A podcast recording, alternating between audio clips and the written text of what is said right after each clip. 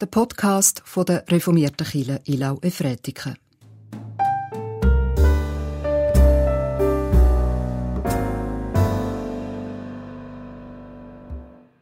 In der Bergpredigt in Matthäus Kapitel 5, 38 bis 48 sagt Jesus, Ihr habt gehört, dass gesagt wurde, Auge um Auge und Zahn um Zahn. Ich aber sage euch, leistet dem, der Böses tut, keinen Widerstand. Nein, wenn dich einer auf die rechte Backe schlägt, dann halte ihm auch die andere hin. Und wenn dich einer vor Gericht ziehen will, um dein Gewand zu nehmen, dann lass ihm auch den Mantel. Und wenn dich einer nötigt, eine Meile mitzugehen, dann geh mit ihm zwei. Gib dem, der dich bittet und wende dich nicht ab von dem, der von dir borgen will.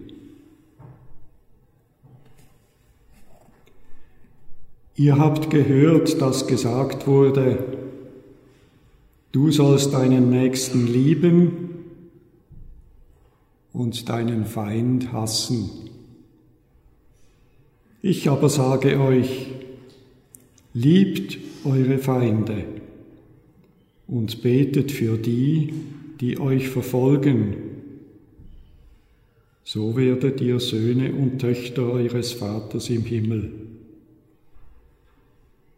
Denn er lässt seine Sonne aufgehen über Böse und Gute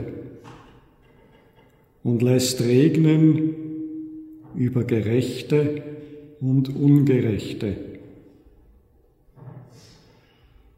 Denn wenn ihr die liebt, die euch lieben, welchen Lohn könnt ihr da erwarten?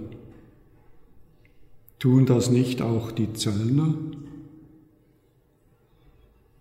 Und wenn ihr nur eure Brüder und Schwestern grüßt, was tut ihr da Besonderes?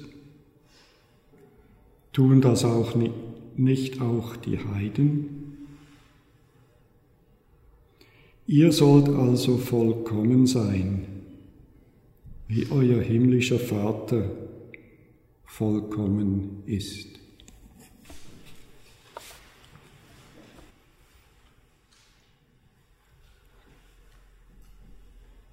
Wenn dich einer auf die rechte Backe schlägt, dann halte ihm auch die andere hin. Das sind Worte aus der Bergpredigt. Das ist Weltliteratur. Ein grossartiger Text, wo viele Männer und Frauen prägt hat. Wenn dich einer auf die rechte Backe schlägt, dann halte ihm auch die andere hin. Aber was ist der Trick dabei? Was ist Magie? Zum Beispiel, dass man die Hoffnung hat, dass wenn man einem die andere Seite herhebt, dass der doch nicht so gewalttätig wird sein und dass der einfach so entgegennimmt. Oder in der Antike hat man zwei Kleidungsstücke gehabt. Das heisst, wenn man ihm das Hemd gibt, dann will er doch nicht auch noch der Mantel, weil er will doch nicht, dass man nackt dasteht. Oder wenn man so grosszügig ist und noch die extra Meilen anbietet, das wird er doch nicht wollen. Aber die Erfahrung zeigt, das funktioniert gar nicht. Das ist irgendwie welt weltfremd. Das ist utopisch. Ein gewisser gewaltloser Widerstand, Jesus in Flipflops, das passt so in die Region. Was soll das? Wenn die einen auf die rechte Backe schlägt, dann haben auch die anderen hin. Wo ist der Trick?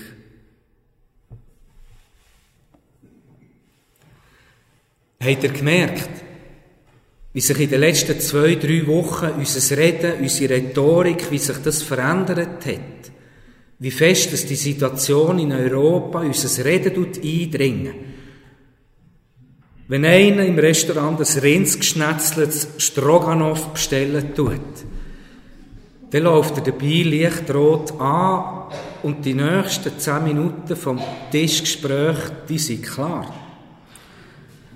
Oder die Olga, die am Putzen ist, wo immer ihre Arbeit hat gemacht, plötzlich muss sie sich anfangen Sorgen machen, sagt der andere plötzlich, du musst nicht mehr kommen, weil Russland unterstützt sie nicht.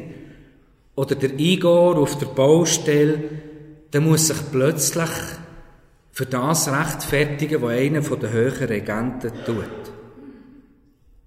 Ich merke auch bei mir, wenn mir die Jüngste fragt, du Papa, gell, Krieg in der Schweiz, das gibt's nie. Noch vor drei Wochen hätte ich gesagt, nein, auf gar keinen Fall, weisst, das braucht eine lange Entwicklung und so. Aber ich bin auch unsicher geworden. Wie verhalten sich die, die in der Nähe von diesen Knöpfen sitzen? Ich kann nicht mehr so einfach Antwort geben. Es ist eine gute Zeit, um der Politik ein Militärbudget zu präsentieren.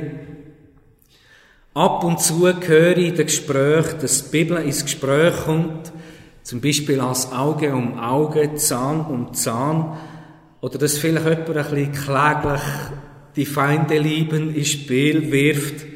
Aber all die Gespräche, die bleiben so ein gewisses hilflos. Die Bergpredigt, die ist offensichtlich im Moment nicht brauchbar. Das ist etwas Weltfremdes für irgendwelche Idealisten, für Zeiten, wo es gut läuft. Und ich freue mich sehr, jetzt mit euch über diesen Bibeltext nachzudenken und ein bisschen einzuordnen. Und meine Freude ist auch darum da, weil ich darauf vertraue, weil ich das Gefühl habe, man kann aus diesem Bibelwort heraus schöpfen. Dass es sich lohnt, sich daran zu reiben und daran abzuarbeiten, eben durch alle Generationen durch. Dass es nicht einfach Kolibri-Geschichten sind, sondern dass das mit einem Menschen durchs Leben mitgeht. Wenn man Jesus beim Wort nimmt, ernst nimmt und lost, dann geht es um sehr viel. Er sagt, ihr sollt vollkommen sein, wie euer himmlischer Vater vollkommen ist. Müsst ihr ist der Vergleich auf dem Herz zergehen Ihr sollt vollkommen sein und dann nicht irgendein irdisches Beispiel, sondern wie euer himmlischer Vater vollkommen ist. Das ist das Ziel. Was ist eigentlich die Grundvoraussetzung für unser menschliches Zusammenleben? Und wenn ein Pfarrer die Frage stellt, dann ist die Antwort meistens Liebe. Aber in diesem Fall ist sie falsch. Was ist eine Grundvoraussetzung für das Zusammenleben? Es ist Gerechtigkeit. Dass es so ein Gehen und ein Nehmen gibt, wo jemand sich die Waage halten tut, dass wenn jemand ein Schaden entsteht, dass der wieder kompensiert wird, dass es eine Rechtsprechung gibt, die schaut, dass der Ausgleich zustande kommt, dass man eine Polizei hat, dass man eine Armee hat, wo das durchsetzen tut, wo das Recht auch schützen tut. Der Paulus in Römer 13, ganz einen spannenden Text, schreibt, ja, der Staat dreht das Schwert mit Recht. Das ist seine Aufgabe. Wenn dir jemand auf die Backen schlägt, dann soll er auch auf die Backen geschlagen werden. Oder noch besser, er soll abgeschreckt werden, dass er das gar nicht erst macht, weil er ja selber nicht auf die Backen weggeschlagen werden. Das ist das, was das alttestamentliche Auge um Auge, Zahn um Zahn bedeutet. Das ist das Talionsprinzip. Das ist Gerechtigkeit. Es gibt das hässliche Gerücht, wo sich leider hartnäckig halten tut, dass das die barbarischen alttestamentlichen Gesetze Auge um Auge, Zahn um Zahn, jeder verprügelt jeden, wo er Lust hat. Nein, das stimmt nicht. Es geht um Gerechtigkeit. Ist dem ein Schaden entstanden? tut man es kompensieren, indem beim anderen auch etwas weggenommen wird, ein Schaden entsteht. Auge um Auge, Zahn um Zahn, aber auf gar keinen Fall mehr. Es geht um die Gerechtigkeit. Das ist Torah, die fünf Bücher Mose, die sorgen für Frieden, für Schutz, für Gerechtigkeit. Und Jesus tut die nicht aufheben. Er hat nicht noch etwas Besseres erfunden. Es ist die Aufgabe vom Staat, die Gerechtigkeit zu schützen. Und zum die schützen, da braucht es ganz viel Politik. Man muss ständig wieder neu aushandeln, was ist angemessen, was braucht es, wie viel Militär, wie viel Polizei, haben wir zu viel, wird zu viel kontrolliert, braucht es weniger. Ist ein ständiges Aushandeln, das nie aufhört. Natürlich, mit dem Potenzial von der Gewalt, die kontrolliert ist, da kommt auch eine höhere Verantwortung. Und das ist ja auch richtig so, weil es geht um Gerechtigkeit.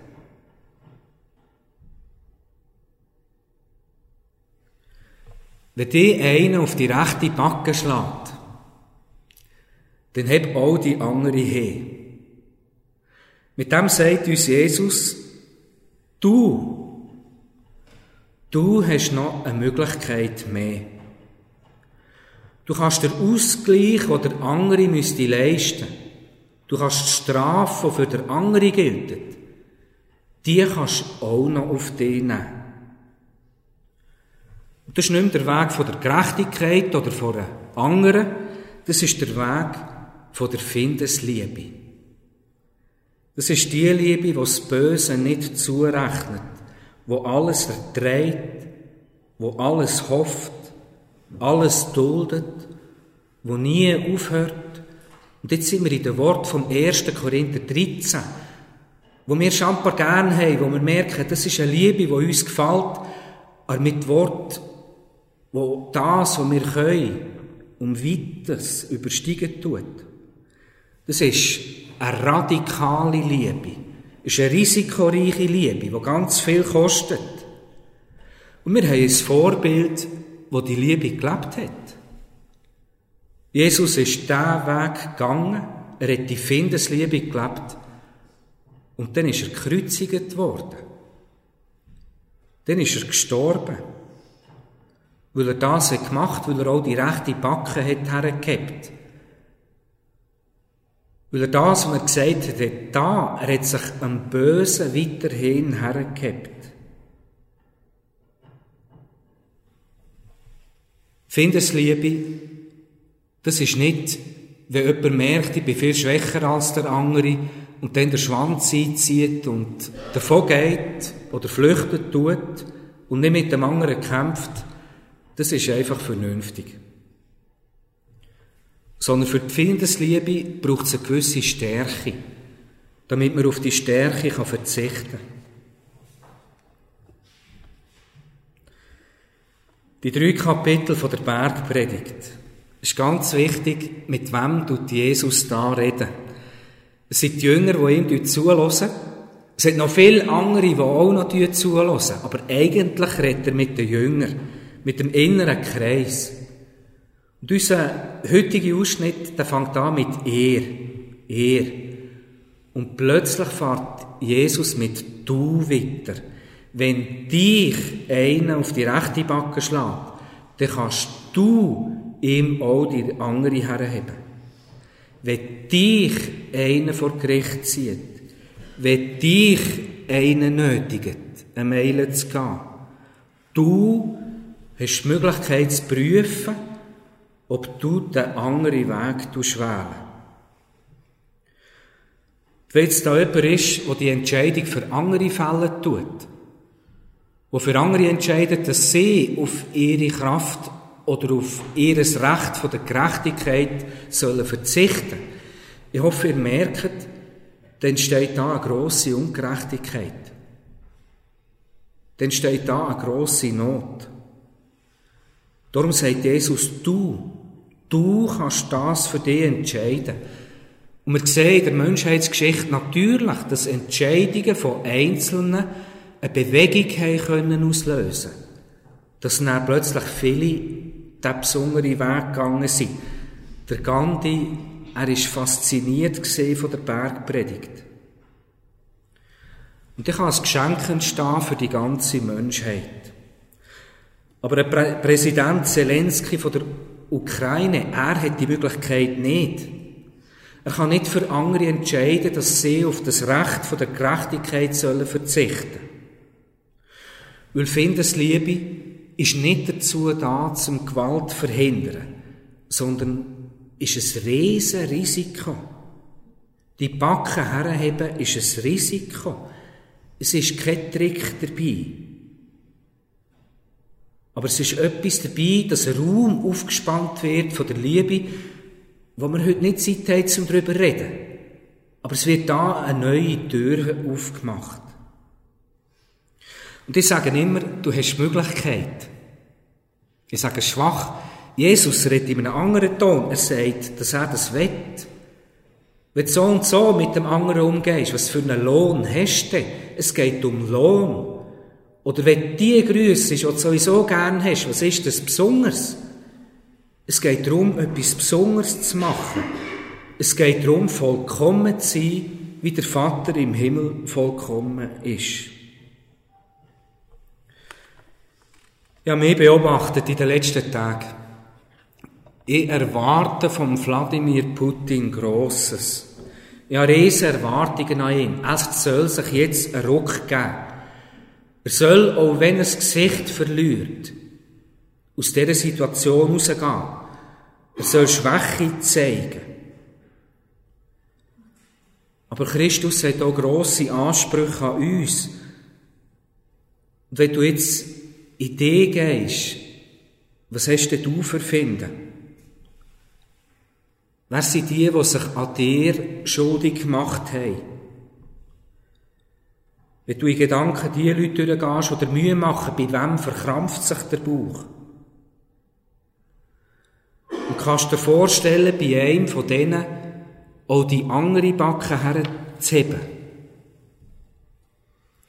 Ich habe gemerkt, es gibt Leute, wo sich das in mir so fest verkrampft, dass sie gerade denken, nein, das ist hoffnungslos, das geht nicht, da ist nichts mehr zu machen. Und dann fängt man an, das Gewicht von dieser Findesliebe zu spüren. Was erwarten wir von uns und was erwarten wir von den Regenten von dieser Welt? Oder natürlich, die töten Menschen. Wir haben Ausschnitte aber in der Bergpredigt, die sagen, wenn du den nächsten Idiot nennst, dann bist du auch im höchsten Gericht schuldig. Wir erwarten von anderen, dass sie Schwäche zeigen, können neue Wege gehen. Aber wir haben auch die Türen, wo Jesus will, dass wir die Tür gehen. Der denkt, wenn wir jetzt, wo da in diesem Raum sind, von Ihnen auch Fretiken, wenn wir da Karten hätten und auf dieser Karte würden anfangen einzeichnen, mit welchen Menschen haben wir Mühe, dann würde ein feisteres Netz entstehen von Konflikt, von Kässigkeiten, wo unsere Stadt überlagern tut. Und wer ist da, wo jetzt in dieser Woche ein Loch in das Netz reißt? Wer ist da, wo durch eine neue Tür durchgeht? Jesus hat einen riesen Anspruch an uns. In der Bergpredigt ist also unser Vater, dort heisst es, wenn ihr nicht vergebt, dann wird Gott euch auch nicht vergeben. Wer nicht barmherzig ist, der wird auch dem Richter begegnen. Wer Barmherzigkeit von Gott will, soll auch barmherzig sein. Das sind klare Worte. Und die Kapitel von der Bergpredigt, die hören auf mit dem Bild vom Hausbau. Dass da einer ist, der auf Fels gebaut hat, dass ein anderer ist, der auf Sand gebaut hat.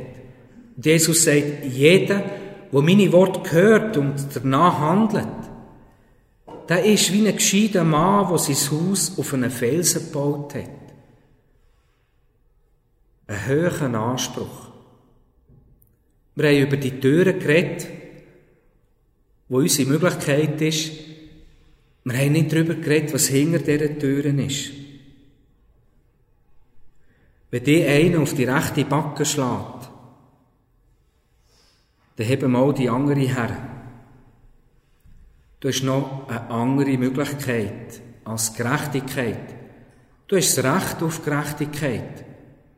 Aber du hast noch eine andere Möglichkeit. Und Jesus ruft uns, durch die Türen zu gehen. Amen.